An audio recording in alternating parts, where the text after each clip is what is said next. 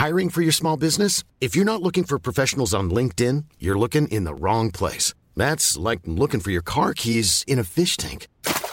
LinkedIn helps you hire professionals you can't find anywhere else, even those who aren't actively searching for a new job but might be open to the perfect role. In a given month, over 70% of LinkedIn users don't even visit other leading job sites. So start looking in the right place. With LinkedIn, you can hire professionals like a professional. Post your free job on linkedin.com slash people today.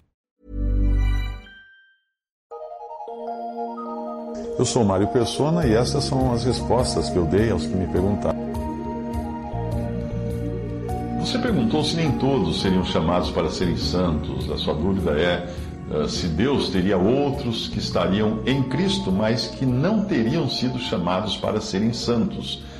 E a sua dúvida surgiu quando você leu 1 Coríntios 1, de 1 a 2, onde Paulo diz o seguinte: Paulo, chamado pela vontade de Deus para ser apóstolo de Jesus, de Jesus Cristo, e o irmão Sóstenes, a igreja de Deus que está em Corinto, aos santificados em Cristo Jesus, chamados para ser santos, com todos os que em todo lugar invocam o nome de nosso Senhor Jesus Cristo, Senhor deles e nosso. No seu entender, se existem os chamados para ser santos, poderiam existir cristãos que não foram chamados para ser santos. O problema aí é de tradução.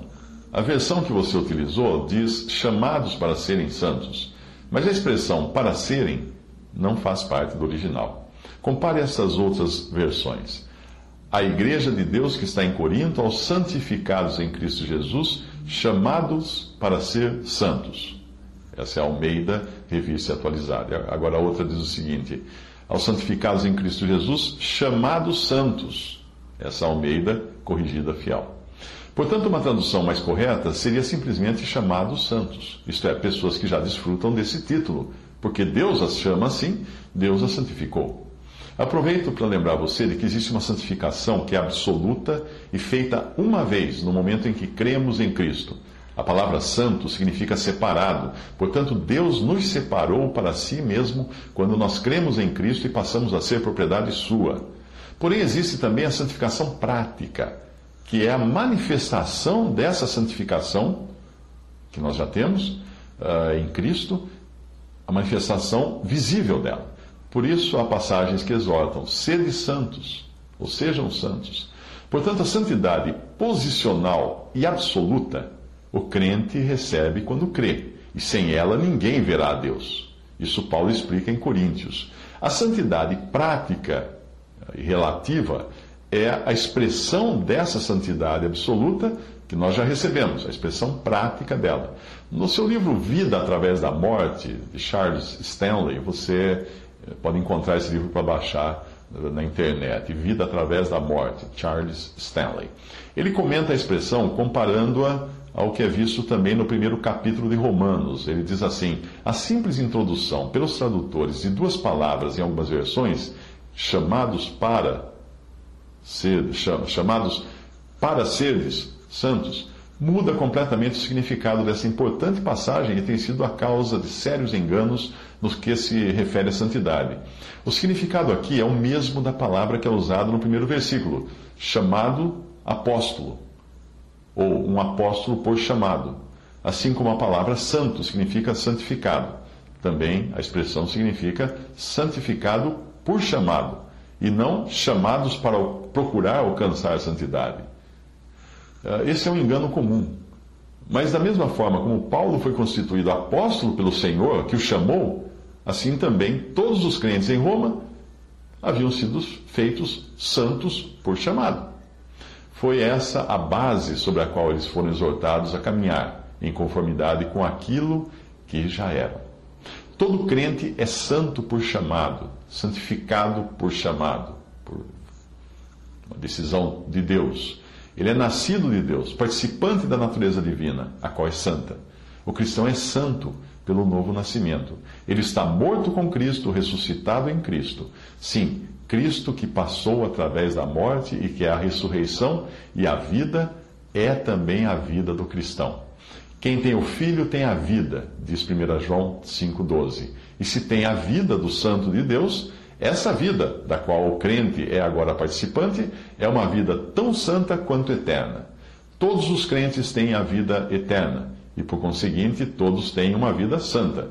Tentar alcançar por quaisquer meios uma ou outra coisa, vida eterna ou vida santa, por merecimento, é não compreender sua, em sua totalidade a nossa vocação e os nossos elevados privilégios.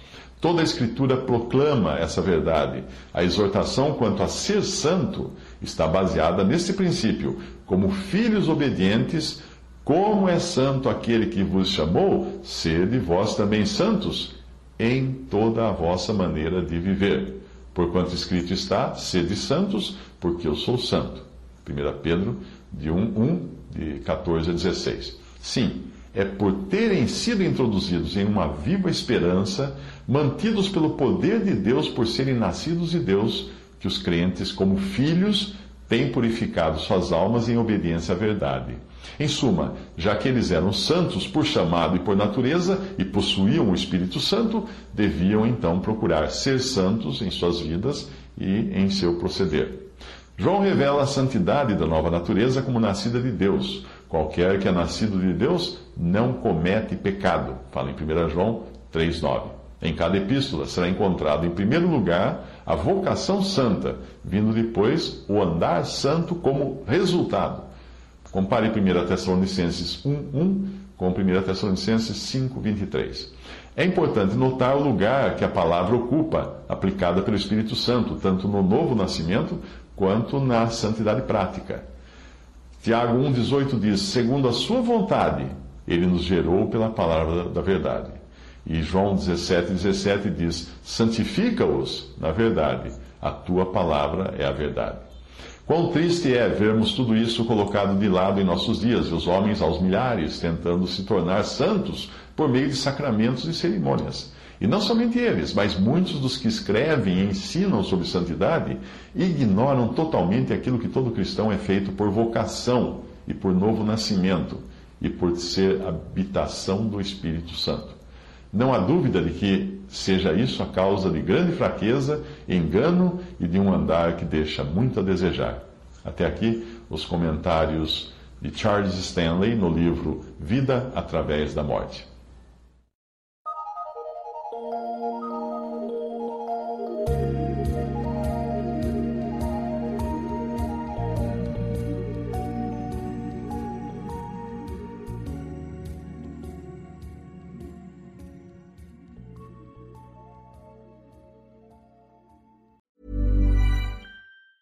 Mom deserves the best, and there's no better place to shop for Mother's Day than Whole Foods Market. They're your destination for unbeatable savings, from premium gifts to show-stopping flowers and irresistible desserts. Start by saving 33% with Prime on all body care and candles. Then get a 15-stem bunch of tulips for just $9.99 each with Prime. Round out Mom's menu with festive rosé, irresistible berry chantilly cake, and more special treats. Come celebrate Mother's Day at Whole Foods Market.